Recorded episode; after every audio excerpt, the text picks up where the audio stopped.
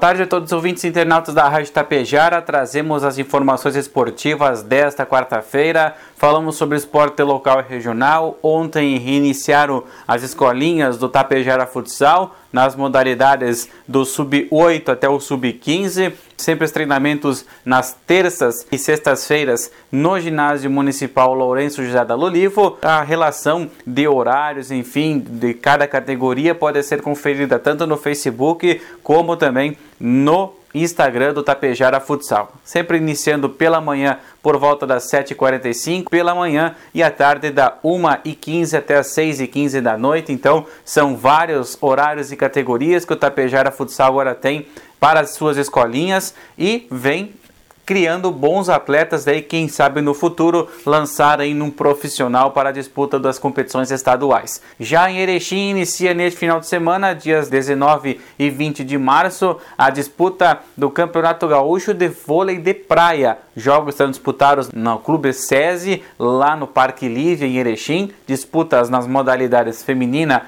e masculina. No feminino, as disputas iniciando já no sábado, a partir das 8h45 da manhã, e no domingo, o naipe masculino, a partir das 8h15 da manhã. Representação mais ou menos de muitas cidades aqui do Norte Gaúcho, também de Porto Alegre, da região central do estado, além de três cidades de Santa Catarina, dentre elas Itapema, muito conhecidos tapejarenses. Então, a disputa do vôlei de praia também agora entra em evidência nesse próximo final de semana lá em Erechim. Quem é amante do voleibol pode conferir então lá no Parque Lívia, no Clube do SESI, mais uma disputa abertura do Campeonato Gaúcho de Vôlei de Praia, as modalidades já voltando depois o pós-pandemia.